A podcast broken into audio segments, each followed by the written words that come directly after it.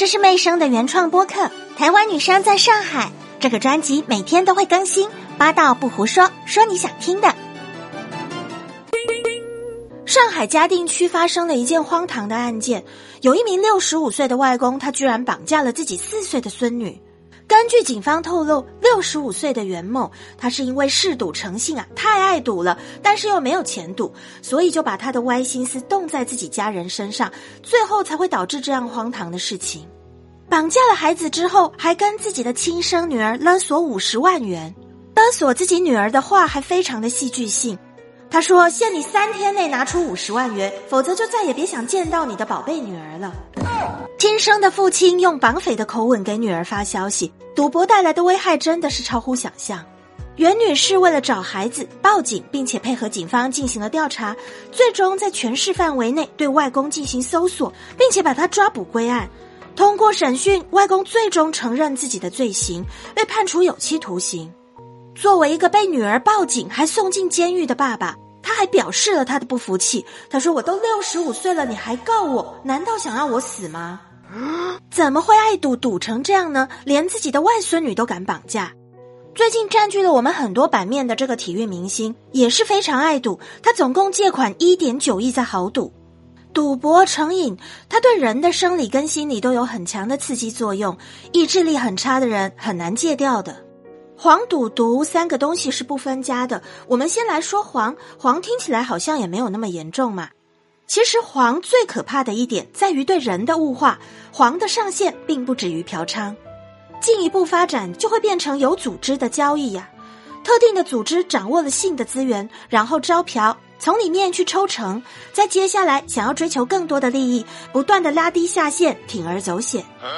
刚开始通过利益诱惑，让这些女孩子服从，慢慢的就变成武力来威吓她。作为一种资源，想要彻底掌控的时候，那当然是怎么厉害就怎么来喽。它是一种对人的不尊重，本质上是在卖一个人身体的临时使用权。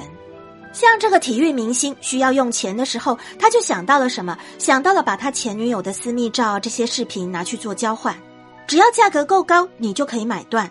黄的尽头可能指向人口买卖、器官买卖带来的后果非常恐怖。黄赌毒提到赌呢，我们很容易想到妻离子散、倾家荡产。在赌场赌钱，输赢的几率从来就不是一半一半，不管你压大还是压小，你的胜率都没有百分之五十。而且这只是数学或然率，赌博的时候我们用的是筹码，赌场的筹码根本就是无限的嘛，他们要印多少就印多少，这种概率只对赌场有效，对赌徒来讲，各种小的概率事件都会高度的影响他们的心理状态，让他们做出更极端的决定，最后就是输光一切嘛。这个时候高利贷就来啦，找到这些赌徒，看上去给他们一个翻盘的希望，实际上是给他们致命的一击。最后这些钱你还是会输给赌场啊！很多时候高利贷跟赌场他们是同一家的，就是左手跟右手的差别嘛。其实他们没有损失一分钱，但是却让你负债累累。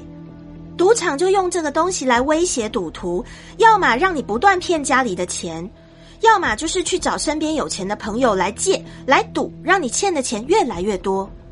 我们也看到这个张继科的债主名单呐，国乒六大世界冠军总共借给他两千四百万。张继科借钱的是正好应了那句话：专挑熟人下手。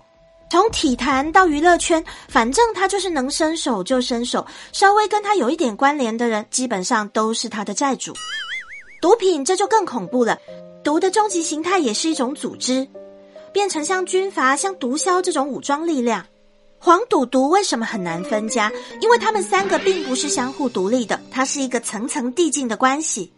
看上去黄的危害最小，但是就因为这个暧昧，看起来好像你情我愿。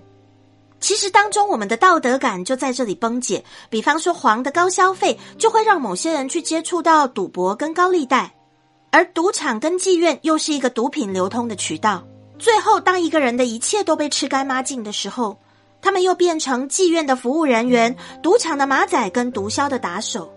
为什么我们要严禁黄赌毒？因为这不单是一个人的毒，也是整个社会的毒。这次事件当中啊，上海的这个外公，他名字叫做袁庆生，他也是染上赌博的恶习，整个生意都被他败光了。